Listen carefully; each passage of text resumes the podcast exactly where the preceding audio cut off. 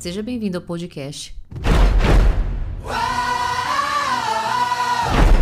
Histórias da Dona Ana. Sabe que quando somos rejeitados é um soco no estômago, é uma sensação horrível, é um mal-estar que você simplesmente não parece que perdeu totalmente o controle do seu corpo.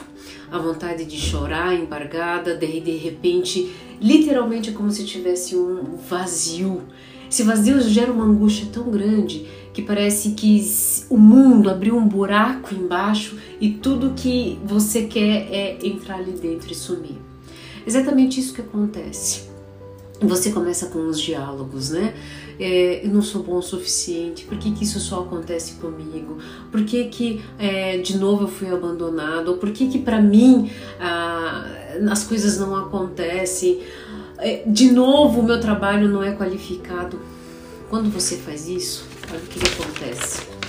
Você olha apenas para si a ineficiência do que desse processo da, do, da pessoa não ter naquele momento faz, te incluir no processo dela, né? Só que você não consegue perceber que muitas vezes essa fala que você gera do processo de rejeição tem a ver com o processo da pessoa. A pessoa, é, de alguma forma mais pragmática, falou: aquela pessoa é melhor que o trabalho.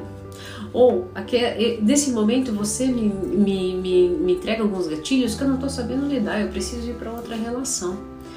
Por que, que eu preciso também te trazer esse outro lado? Porque nesse diálogo que você fica com você mesmo, do que você não é capaz, que você não presta, que de novo está acontecendo isso com você, poxa vida, por que, que ninguém me ama? Você faz isso aqui, ó. Além de você, opa, além de você olhar apenas por um viés, você se esconde. Você fica inacessível. E nessa, nessa, nessa, nesse estar inacessível, outra oportunidade de trabalho não te vê, outra pessoa especial não te vê, outra situação primorosa não chega para você e você nem imagina que aquilo que você olha, inclusive, como rejeição, pode ser na verdade a sua grande oportunidade para se conectar com algo muito maior, muito melhor. E antes que você termine esse vídeo achando que isso é papo de psicólogo para te deixar motivado, mesmo porque a gente sabe que não é tão simples assim. No setting terapêutico existem várias ferramentas terapêuticas para que isso aqui saia da frente. Mas eu quero te dizer uma coisa: se você não consegue ir para o setting terapêutico, se você está muito tempo passando por isso,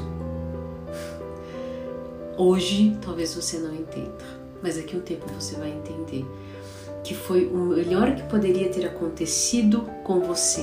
Foi exatamente esse não que você recebeu, porque é exatamente esse não que você recebeu é que está te preparando, te entregando, te levando, te devolvendo ao sim que você tanto sonhou.